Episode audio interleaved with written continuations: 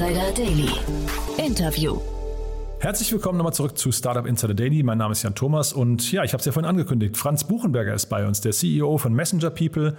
Ein tolles Gespräch, das kann ich jetzt schon versprechen, denn es geht zum einen um einen Exit. Das Unternehmen wurde gerade verkauft nach Schweden, aber es geht auch darum, wie kam es überhaupt zu dem Exit? Denn das Unternehmen Messenger People mit einem ganz anderen Ansatz gestartet, hat mehrere Pivots hingelegt und es kommt wahrscheinlich nicht alle Tage vor, dass der Alex von Frankenberg, der Chef vom HTGF, sich so lobend darüber äußert, dass ein Unternehmen durch diese, durch diese vielen Turbulenzen und diese vielen Pivots trotzdem über die Ziellinie gekommen ist und genauso fühlt sich das an. Wie es dazu kam, erzählt uns Franz gleich. Kurz nochmal der Hinweis, falls ihr vorhin nicht zugehört haben solltet, Thomas Kessler, der CEO und Mitgründer von Locity, war bei uns. Das war das Gespräch um 13 Uhr.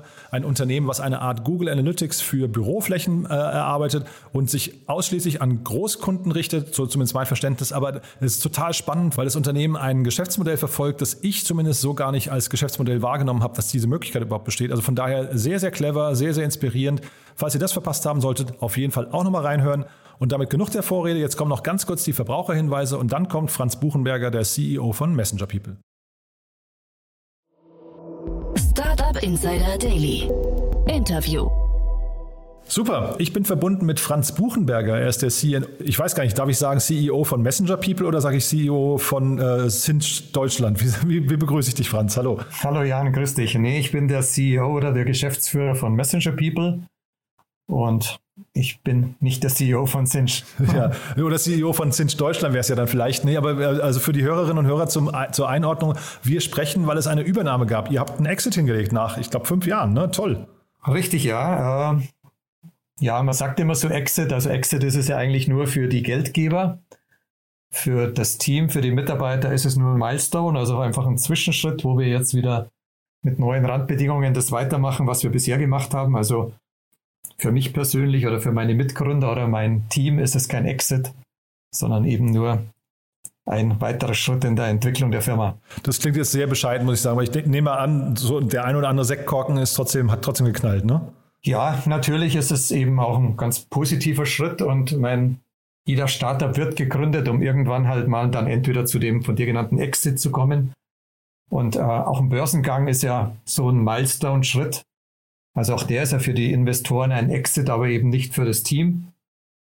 Ähm, aber ja, es ist ein Grund zum Feiern und das haben wir auch gemacht. Genau. Jetzt vielleicht, bevor wir mal ähm, über den Käufer sprechen, über Cinch, äh, lass uns mal kurz über euch sprechen. Ich war eben ähm, auf der Seite von Cinch Deutschland. Ich weiß jetzt gar nicht, inwieweit ihr da schon integriert seid oder nicht. Aber äh, vielleicht erzählst du mal ganz kurz, der Alex von Frankenberg, äh, der lässt sich zitieren mit, ähm, dass er total beeindruckt ist, ähm, wie ihr in einem, ich zitiere mal, in einem hochdynamischen Umfeld äh, ist der Erfolg von Messenger People nicht nur durch harte Arbeit, sondern auch durch mutige Pivots mindestens drei radikale Richtungsänderungen entstanden. Da klingt, da, da steckt ja so viel Geschichte drin. Ich glaube, wir müssen mal anfangen damit, wie habt ihr denn eigentlich begonnen und wo seid ihr jetzt quasi rausgekommen? Ja, also wir sagen immer, wir haben 2015 begonnen, was auch für das, was wir heute tun, richtig ist. Aber ganz genau gesehen haben wir eigentlich schon 2012 begonnen mit einem ganz anderen Geschäft. Aha. Und äh, das Geschäft haben wir dann auch noch mal ein paar Mal geändert, das Businessmodell. Und ähm, was wir damals gemacht haben, das ist heute nicht mehr relevant, aber das waren schon so die ersten Pivots. Also bevor wir auf das gestoßen sind, was wir heute tun, haben wir schon zwei relativ starke Richtungswechsel hingelegt von 2012 bis 2015. Und seit 2015 sind wir eben mit diesen Messenger-Services, also letztlich Unternehmen dabei zu unterstützen, auf Kanälen wie WhatsApp oder Apple oder Facebook Messenger oder Telegram zu kommunizieren. Damit sind wir seit 2015 unterwegs. Aber selbst da hat es für uns nochmal halt mal einen ganz großen Einschnitt gegeben, den wir auch erst wieder korrigieren mussten oder ausgleichen mussten. Also insofern hatte Alex von Frankenberg da schon recht, dass wir so ein bisschen Weltmeister sind, immer wieder uns neu auszurichten und dann halt auf ein höheres Level zu kommen. Ähm, ja, das ist so. Ja, ich würde gleich über diese Pivots noch mal ein bisschen im Detail sprechen, weil ich glaube, da steckt ja sehr, sehr viel drin, was vielleicht auch andere lernen könnten, wenn man plötzlich das Unternehmen in eine neue Richtung lenken muss, zum Teil vielleicht sogar eben radikal. Äh, mhm. Ich glaube, bei euch auch getrieben zum, zum Teil durch Marktveränderungen. Lass uns das gleich nochmal äh, im Detail besprechen. Aber vielleicht nochmal für die Einordnung. Also ihr, ihr seid in dem Messenger-Markt unterwegs, dann war ich, wie gesagt, bei Cinch auf der Deutschlandseite und da begann es bei mir mit den Fragezeichen. Cinch schreibt über sich, wir sind weltweit führend in der Cloud-Kommunikation für mobiles Customer Engagement, soweit verstanden. Unsere Lösungen umfang, äh, umfassen CPAAS und APIs für SMS, WhatsApp und Business, OTPs, MFAs und äh, Identitätsprüfungen per Nachricht, Sprache und Video. Ja. Das musst du mir jetzt mal erklären. Also, da, also hast du da noch den Überblick? Ja, ich habe mittlerweile schon den Überblick, aber es sind natürlich sehr viele Abkürzungen. Aber ich glaube, ich kann es auch ein bisschen einfacher erklären. Ja, okay. Ähm, Cinch ist ein schwedisches Unternehmen von der Herkunft. Ich glaube, 2008 gegründet. Und ähm, so das Kerngeschäft von Cinch war immer, Unternehmen weltweit SMS-Vertrieb zu ermöglichen. Und da muss man verstehen, so SMS wird ja von den Telekom-Unternehmen der Welt angeboten. Also in Deutschland gibt es ja momentan zum Beispiel drei Telcos, die halt äh, die Telefonleistung und damit auch SMS erbringen. Aber weltweit sind es, glaube ich, 700. Und wenn jetzt ein Unternehmen äh, zum Beispiel eine Zwei-Factor-Authentification, also irgendeinen Anmeldecode über eine SMS verschicken möchte, dann kann so ein Unternehmen natürlich nicht mit 700 Telcos da irgendwie Vereinbarungen treffen und das auch noch technisch integrieren. Deswegen gibt es dann Unternehmen wie Sinch, die das Ganze halt sehr stabil und skalierbar weltweit abdecken können. Und äh, das SMS war so der Kern, aber das Ganze heißt halt inzwischen, es war eine der Abkürzungen, die du erwähnt hast, CPaaS, also Communication Platform as a Service. Also letztlich ist es eine Plattform, die Kommunikationsleistungen wie SMS, aber mittlerweile auch andere halt dann an Unternehmen anbietet. Mhm. Und ihr seid ja, glaube ich, gestartet aus der, oder vielleicht nicht gestartet, aber so das erste Mal, wo ich euch wahrgenommen habe, da wart ihr, glaube ich, im WhatsApp-Umfeld ähm, unterwegs. Ne? Das, das heißt, da habt ihr, glaube ich, mit Newslettern angefangen für WhatsApp. Mhm. Und WhatsApp galt ja immer quasi als der Kontrahent oder Herausforderer oder vielleicht sogar der Killer der SMS. Ne? Man, man hat es jetzt gerade erst gesehen, als Facebook down war, äh, hatten, glaube ich, gerade die Telcos in Deutschland wieder plötzlich sechsfachen SMS-Traffic im Vergleich zu sonst, weil plötzlich WhatsApp nicht mehr funktionierte. Ja, also man kann schon sagen, dass WhatsApp gewissermaßen äh, das Consumer-SMS-Geschäft der Telcos gekillt hat. Also früher hat man ja relativ viel Geld immer gezahlt als Consumer, um irgendwie eine SMS zu verschicken. Das ist heute auch nicht mehr so, aber letztlich äh, hat WhatsApp halt das ganze kostenpflichtige Consumer-SMS-Geschäft halt kostenfrei gemacht und ist deswegen so populär geworden. Äh, das gleiche gilt aber nicht auf der Business-Seite. Also die ganzen Unternehmen nutzen weiterhin SMS sehr stark, um an Consumer irgendwelche Informationen zu schicken. Mhm. Also eben irgendwelche Anmeldecodes, irgendwelche PIN und TANs und sowas. Also, also dieses große Geschäft gibt es immer noch. Aber auch da kommen halt jetzt die Messenger-Plattformen immer stärker mit rein. Also ergänzen sozusagen diese SMS oder gab es ja auch MMS, so Multimedia-SMS-Kanäle halt immer mehr. Und ähm, das ist auch so ein bisschen der Punkt, warum wir dann für eine Firma wie Cinch interessant sind, weil wir halt Spezialisten sind für diese nächste Generation von Kanälen, die jetzt nicht blitzschnell irgendwie SMS ersetzen, aber doch halt immer mehr, ja, entweder auch SMS-Use-Cases dann doch ersetzen, aber auch ganz neue interaktive Möglichkeiten zulassen, die mit SMS eigentlich auch gar nicht funktioniert haben. Hm. Das heißt also, die Wahrnehmung, da hast du natürlich total recht, die Wahrnehmung, dass SMS tot ist, die ist total falsch, weil sie ist höchstens auf der Konsumentenseite äh, möglicherweise nicht mehr, also von, von C2C könnte man sagen, gibt es eben vielleicht nicht mehr. Ne? Aber B2C ist eigentlich quasi in dem Moment immer noch ein Kanal und B2B vielleicht auch. Ganz genau, und das ist immer noch ein wachsender Kanal und ein riesiges zig Milliarden Geschäft. Deswegen wachsen auch Firmen wie Cinch sehr schnell. Also ja, das ist weit davon weg, tot zu sein, sondern halt ein Riesengeschäft. Aber wie gesagt, es gibt neue technische Möglichkeiten über die Messaging-Plattformen, äh, dass man eben interaktive Sachen machen kann, dass man da auch Buttons oder Karusselle oder sowas drin hat, was ja mit SMS mit den 160, 160 Charakter alles nicht geht. Und damit kann man natürlich ganz neue, tolle Sachen dann auch machen. Und diese tollen neuen Sachen, ähm, vielleicht kannst du mal euer Geschäftsmodell ein bisschen beschreiben. Also ihr seid ja wahrscheinlich ausschließlich im B2B-Markt unterwegs, oder? Wir sind im B2B2C-Markt sehr oft unterwegs. Das heißt, wir verkaufen an Unternehmen, die aber sehr oft dann mit Konsumern kommunizieren. Ah ja, okay. Mhm. Und äh, die Bandbreite von Unternehmen, die sowas nutzen, geht über alle Industrien drüber. Also das können Banken sein, das können Touristikunternehmen sein, die irgendwas verschicken. Das ja, ist irgendwie gar nicht eingeschränkt. Also wir haben wirklich Kunden in allen Industrien. Aber die Mehrheit der Anwendungen von denen sind dann wieder in Richtung Consumer, allerdings auch manchmal in Richtung Businesses oder manchmal auch in Richtung Employees. Also da gibt es verschiedene Ausprägungen. Und wie verdient ihr konkret Geld? Also was, was ist quasi so die, die meistgefragte Leistung von euch? Also grundsätzlich sind wir ein sogenannter Software-as-a-Service-Anbieter. Das heißt, unsere Leistung ist über einen Browser zu nutzen. Man muss da nicht Software installieren, sondern kann es einfach mieten. Und äh, wie es halt in Software as a Service ist, gibt es ein Mietmodell mit irgendwelchen monatlichen Mietpreisen dann, äh, die auch noch so Volumenkomponenten haben. Und die Anwendungsfälle sind da auch wieder sehr breit. Also wir haben zum Beispiel ein Produkt, was Kundenservice über Kanäle wie WhatsApp ermöglicht. Also heute oder bisher lief ja Kundenservice immer sehr stark über E-Mail oder über Telefon. Aber immer mehr Leute, gerade jüngere Leute, erwarten halt einfach auch, dass ein Unternehmen über einen Kanal wie WhatsApp zu erreichen ist, wenn sie ein eine Kundenservice-Anfrage haben. Und äh, da haben wir halt ein System, wo dann das Unternehmen solche Anfragen entgegennehmen kann, im Team bearbeiten kann, das Ganze halt wie so mit Tickets und äh, solchen Prozessen dann äh, eben bearbeiten kann. Und das ist eine Anwendung. Eine andere, die wir jetzt gerade auch sehr pushen, nennt sich so Conversational Commerce. Also letztlich eine Unterstützung beim Einkaufen über WhatsApp. Da haben wir dann auch Integrationen, sagen wir mal, mit Shopify oder mit Shopware, sodass ein Agent bei einem Kunden, also meinetwegen E-Commerce-Unternehmen, dann auch gleich den Endnutzer über WhatsApp beraten kann, wenn der irgendwas kaufen möchte. Und dann kann man das Ganze auch gleich über WhatsApp eben bestellen und bezahlen und dann die ganze Lieferinformation und sowas auch über diesen Kanal bekommen. Mhm. Und jetzt seid ihr gekauft worden. Ja? Du hast gesagt, die, die Investoren sind teilweise raus oder wahrscheinlich alle raus. Ne? Ähm, ja. Äh, ich habe gelesen von 48 Millionen Euro. Ich habe dich aber im Vorfeld auch gefragt, ob das Ganze schon unter Dach und Fach ist. Da hast du gesagt, ja, ist es eigentlich, aber es gibt eben noch so eine, ich weiß nicht, Closing Period oder so nennt sich das, ne? Ja, also genau, da unterscheidet man immer sozusagen zwischen der Unterschrift, das sogenannte Signing, also wenn der Vertrag rechtsgültig von allen unterschrieben ist. Und dann gibt es noch einen zweiten Zeitpunkt, der sich Closing nennt. Da wird das wirklich vollzogen. Also da wird letztlich dann die Anteile der verkauften Firma gegen den Kaufpreis ausgetauscht.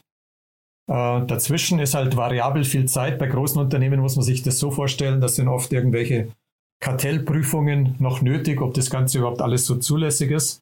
Da kann auch mal ein Jahr dazwischen liegen, zwischen Signing und Closing.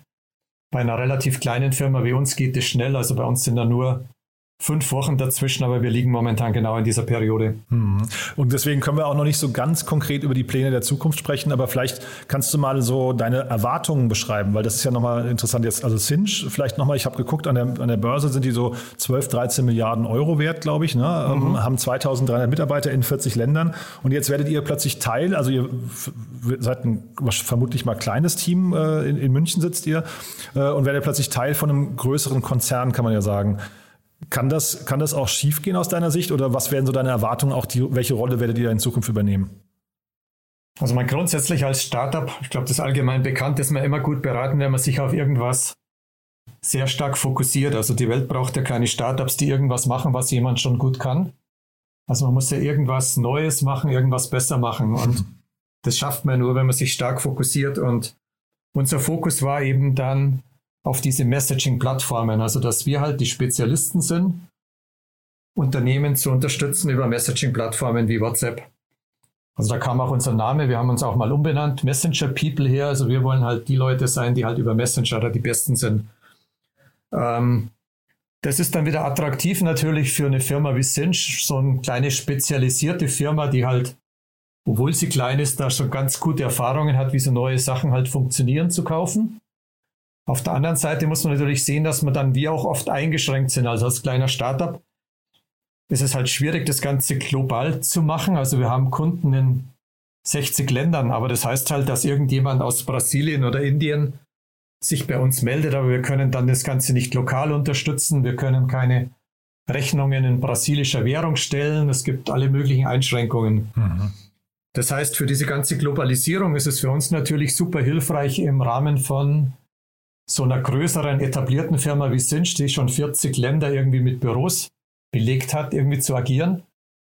Also das ist so auf unserem Ziel, halt das Ganze global voranzutreiben, ist das halt ein riesiger Schub. Also das ist so, als wenn wir selber halt nochmal fünf Jahre wachsen würden. Das kriegen wir auf einen Schlag jetzt durch so eine Akquisition dann äh, als Möglichkeit, dass wir halt das sehr schnell uns äh, global etablieren. Also das ist so eine Hauptbegründung, warum so ein Deal für uns auch Sinn macht, von dieser Spezialisierung, die gut ist, in eine größere Struktur zu gehen, wo man halt das ganze globale und ähm, ja auch größere Kunden zu unterstützen und sowas halt besser hinbekommt. Mhm. Also finde ich total plausibel, was du sagst. Ähm, nur zeitgleich können wir vielleicht mal das Alternativszenario wäre hier wahrscheinlich gewesen. Ihr nehmt jetzt weiteres Kapital auf. Du hast mhm. gerade gesagt, es gab Kundennachfragen aus 60 Ländern. Das ist ja für ein Startup eigentlich ein super Signal. Und wenn das Geschäftsmodell stimmt, dann müsste sich doch dafür auch Geld finden lassen, mit dem man dann quasi diese nächsten fünf Jahre Wachstum eben auch durchfinanziert, oder? Ja, das ist richtig. Also das ist das Alternativszenario, was man immer hat ähm, und was sich auch für uns halt real war. Da muss man vielleicht auch noch ein bisschen was zu unserer Historie sagen. Also wir hatten von 2015 den Use Case, nämlich WhatsApp Newsletter Marketing, mhm. der super gut funktioniert hat. Also das ist so ein bisschen vergleichbar mit E-Mail Newsletter Marketing. Nur war es einfach so, dass die ganzen Öffnungsraten und die ganzen Klickraten einfach so unglaublich viel besser waren, dass wir da halt äh, super schnell gewachsen sind. Also wir waren da auch immer in Deutschland unter den zehn am schnellst wachsenden Unternehmen und auch in Europa vorne dabei. Und leider war es dann so, dass äh, zum Ende 2019 WhatsApp äh, so ein bisschen strategisch beschlossen hat, dass sie WhatsApp Newsletter Marketing nicht mehr anbieten wollen. Das meinte ich vorhin übrigens mit diesen externen Faktoren, den Marktfaktoren, ne, die, die euch so ein bisschen, äh, weiß nicht, entgegen eurer Strategie gespielt hatten. Das hatte ich mitbekommen damals, ja. Mhm, genau, und das hat uns einfach, wenn man ehrlich ist, halt einiges an Umsätzen gekostet, einiges an Momentum gekostet. Wir haben da viele Kunden verloren, die total happy bei uns waren. Äh, aber das hat uns einfach so ein bisschen ausgebremst, sage ich mal.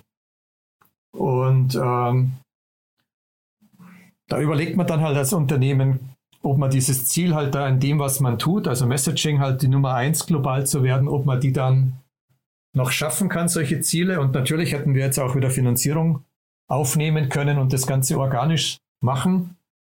Äh, das war auch unser Plan A.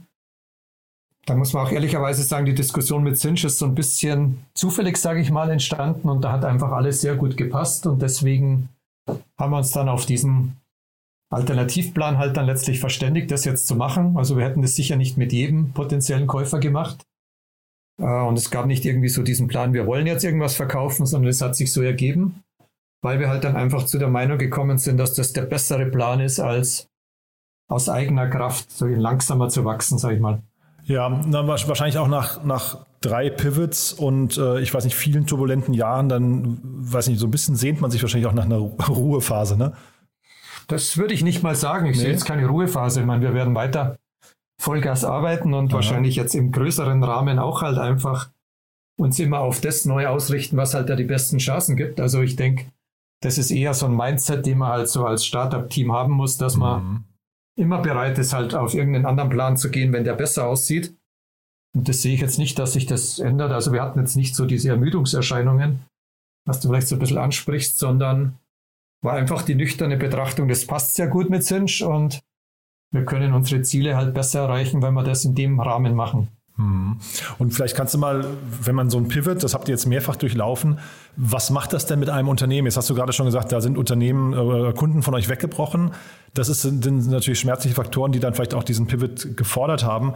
Oder vielleicht so eine Frage noch vorweg. Also ihr habt ja aufgebaut auf WhatsApp und das ist ja eine externe Plattform gewesen. Ist das denn rückblickend eine Beobachtung von dir, wo du sagen würdest, ähm, man sollte eigentlich nicht auf externe Platt Plattformen setzen, wenn man hinterher nicht mehr der Herr im Haus ist? Nee, das würde ich nicht sagen. Also ich denke, wenn man Startups gründet, dann hat man halt verschiedene Typen von Startups. Also ich habe schon mehrere gegründet und dann gibt es halt sozusagen diese klassische Kategorie, wo man auf jemanden aufsetzt und dann weiß man, dass man ein sogenanntes Plattform-Risk hat. Also man hängt halt ab von jemand von dieser Plattform.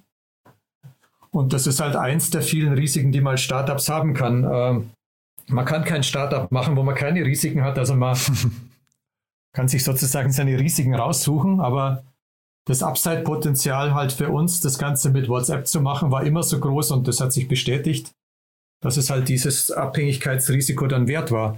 Uns hat es natürlich massiv getroffen. Also diese Abhängigkeit hieß halt damals, dass wir mit dem Ende der WhatsApp-Newsletter einfach sehr viel Geschäft und Kunden verloren haben. Also da hat uns das äh, Plattform-Risk, wenn man so will, halt voll erwischt.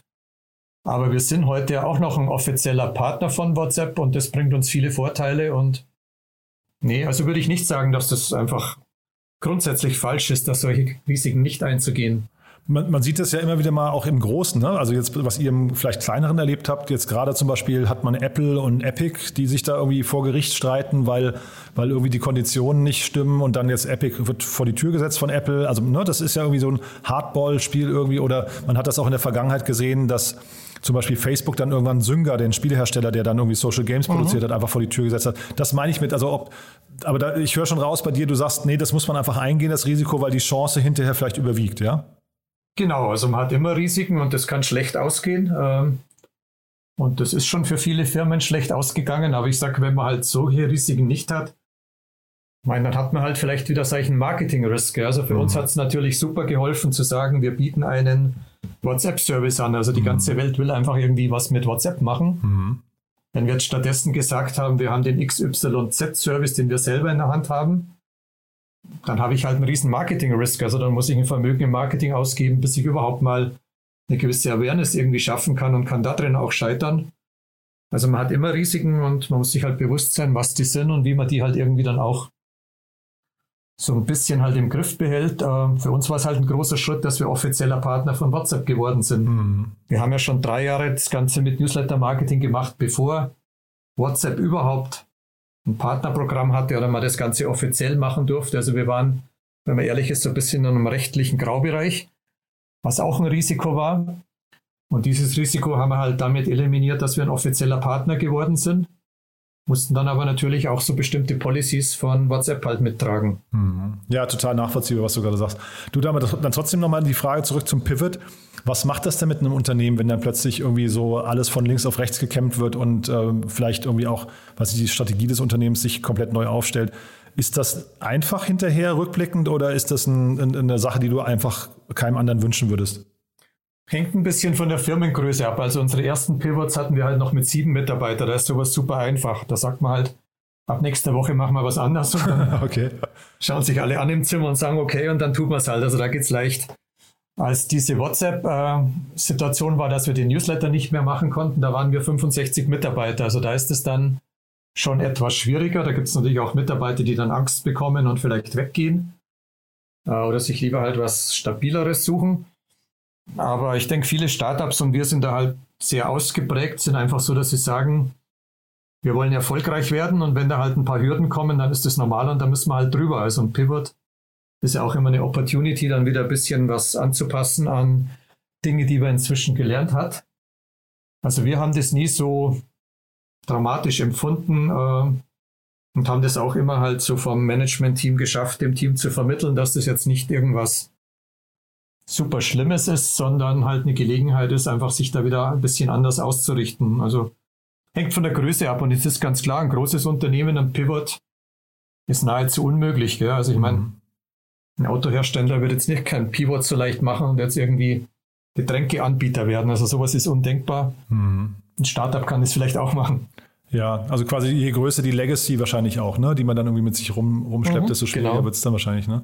Äh, du dann vielleicht nochmal kurz zum Schluss jetzt zu eurem Markt, in dem ihr euch bewegt, weil da kannst du vielleicht, also jetzt nicht zwangsläufig Werbung fürs eigene Produkt nur machen, aber was wären denn so ähm, Dinge, die du vielleicht anderen Startups empfehlen würdest aus deiner Sicht? Du bist ja, ihr seid jetzt ganz nah dran an diesen, ich sag mal, äh, bisschen moderneren Dialogmarketing oder Customer Engagement Kanälen. Welche Kanäle äh, sollte man denn für welche Maßnahmen am besten wählen? Hm. Schwierige Frage. Ja, ist es so? Also ist sie schwierig, weil sie eher fallabhängig ist oder weil man sie einfach gar nicht beantworten kann? Naja, ich finde das Schwierige daran ist so ein bisschen die Balance zu finden. Gell? Also einerseits äh, kennt man halt bestimmte Kanäle, auch was man damit machen kann, sage ich mal SMS oder E-Mail oder Telefon oder Social Media. Und wenn man dann so neue Kanäle dazu bekommt, wie jetzt halt zum Beispiel die Messenger, dann ist einerseits so, dass es halt naheliegend ist, die bisherigen Use Cases einfach umzuziehen. Also wir haben E-Mail-Marketing durch Messenger-Marketing oder Newsletter-Marketing ersetzt. Das war ein relativ einfacher Schritt. Das haben die Kunden gut verstanden, die KPIs haben gepasst, also sowas funktioniert sehr gut. Mhm. Ähm, wenn man jetzt in so komplexere Sachen reinkommt, wie zum Beispiel Conversational Commerce, also die ganze Beratung über WhatsApp zu machen, da hängt dann schon viel mehr dran. Da ist die ganze Backend-Integration bei den Kunden in die in die Shopping-Systeme rein äh, und sowas. Ähm, also das ist ein Prozess, der dann auch länger dauert, bis da die Kunden das Ganze halt mal umsetzen können. Also hat natürlich auch viel mehr Innovations- und Disruptionskraft dann dahinter, als irgendwas so ähnliches zu machen. Mhm. Und dann muss man halt wirklich so beobachten, welche Sachen ziehen dann auch. Also es hilft nichts, ein tolles Konzept oder ein tolles Produkt zu haben, wenn einfach die Marktnachfrage dafür noch nicht groß genug ist. Als kleiner Startup kann man halt auch nicht so viel Marketing machen, dass man dem ganzen Markt beibringt, dass jetzt irgendwas anderes besser ist. Also das finde ich immer so ein bisschen die schwierige Challenge von Startups, da das richtige Timing auch zu kriegen für ja, hier mehr Innovation hochdrehen, hier ein bisschen mehr halt einfach ähm, inkrementell verbessern. Ähm, das ist immer sowas, wo man halt gut seine Daten messen muss und einfach gut aufpassen muss, was die Kunden so nicht bloß sagen, sondern auch wirklich tun. Also ich glaube, das ist so ein bisschen halt die Startup-Herausforderung, da das ähm, hinzukriegen. Und ich habe früher schon Startups gemacht, wo wir teilweise halt vielleicht 10 oder 20 Jahre vor der Marktnachfrage waren. Und da kann man dann so gut arbeiten, wie man will. Das funktioniert dann einfach nicht. Also man muss da vom Timing her gut liegen. Sagt ja jeder immer, das Timing ist eigentlich das Allerwichtigste. Ne? Viele sagen, das Team ist das Wichtigste, aber es gibt ganz viele Kenner, die sagen einfach, Timing ist noch wichtiger als das Team, weil selbst das beste, wie du es gerade beschreibst, das beste Team kann zum falschen Zeitpunkt äh, eigentlich ein Produkt nicht fliegen lassen. Ne? Genau, sind immer die Klassiker. Ist das Team am wichtigsten, ist das Produkt am wichtigsten oder der Markt? Und ich bin inzwischen auch ganz klar überzeugt, äh, wenn der Markt nicht passt, dann hat das beste Produkt und das beste Team eigentlich nur die Chance, halt was anderes zu machen, was einen besseren Product Market Fit hat. Mhm. Und umgekehrt, ein guter Markt, wie wir das mit dem WhatsApp-Newsletter haben, ist einfach nicht zu schlagen. Da kann man dann fast, fast nichts mehr falsch machen. Und dann nochmal ganz kurz, jetzt seid ihr mit, stark auf WhatsApp äh, fokussiert, aber wie, wie, siehst du denn die ganzen anderen ähm, äh, Messenger-Alternativen, also was ich, Signal oder Telegram oder vielleicht auch Threema oder sowas, sind, sind die ähnlich relevant oder können die ähnlich relevant werden oder äh, gibt es noch andere, die ich jetzt gerade nicht genannt habe? Also, äh, oder muss man einfach sagen, WhatsApp ist das, das Ding der Stunde und das oder gar nichts? Kurze Antwort ist schon, dass WhatsApp dominant ist, aber wir haben ja auch bei uns Facebook Messenger angeschlossen, Instagram neuerdings, äh, Telegram, Viber. Da hängt auch sowas wie ein Webchat dran, also einfach ein Plugin, der auf der Webseite halt mit dem Backend kommuniziert. Wir mhm. sind gerade dabei, neu RCS zu launchen. Das ist so der Nachfolgestandard von SMS. Mhm. Also wir haben da so ein ganzes Portfolio von mittlerweile um die zehn Kanäle dran. Aber in den meisten Ländern, in denen wir aktiv sind, ist WhatsApp einfach so, dass das 70 Prozent ausmacht und alle anderen zusammen 30 Prozent. Mhm. Okay. Äh, ist einfach so der wichtigste Messenger. Und dieses ganze Thema WhatsApp Commerce, das ja so, so nach und nach so hochpoppt, ähm, gibt ja immer mehr Unternehmen, die so transaktionale Geschichten auch äh, auf WhatsApp machen. Ist das aus deiner Sicht ein Trend, der schon wieder abebbt oder ist das erst so quasi am Anrollen? Nee, ich glaube, das ist am Anrollen und das wird ganz groß werden. Ähm, aber das sind ja auch so diese Facebook-Pläne, die man auch immer verfolgen konnte, so mit eigenem Payment und so weiter. Die sind ja so ein bisschen aufgelaufen, sage ich mhm. mal, in vielen Ländern, weil halt die Banken oder auch die Regierungen das nicht unterstützen wollten. Also ich denke, da hatte Facebook ganz andere Ambitionen, wie schnell sowas halt dann auch unterstützt werden soll.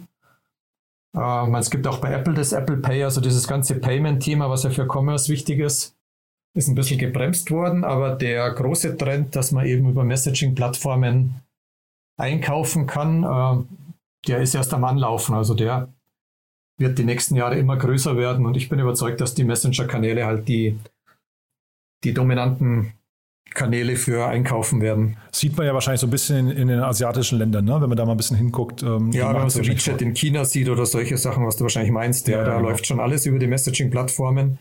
Meine, es ist ein bisschen anders strukturiert, also die WeChat und so weiter, das ist ja nicht nur Messaging, sondern die haben ja auch so fast die Funktionalität vom halben Internet übernommen ja. oder von den Apps. Mhm. Also kann man nicht eins zu eins vergleichen, aber es ist halt einfach so super convenient, wenn ich über so einen Kanal wie WhatsApp äh, synchron und asynchron arbeiten kann. Also ich kann mit jemandem sofort reden, aber dann werde ich unterbrochen und dann mache ich halt eine Stunde später weiter.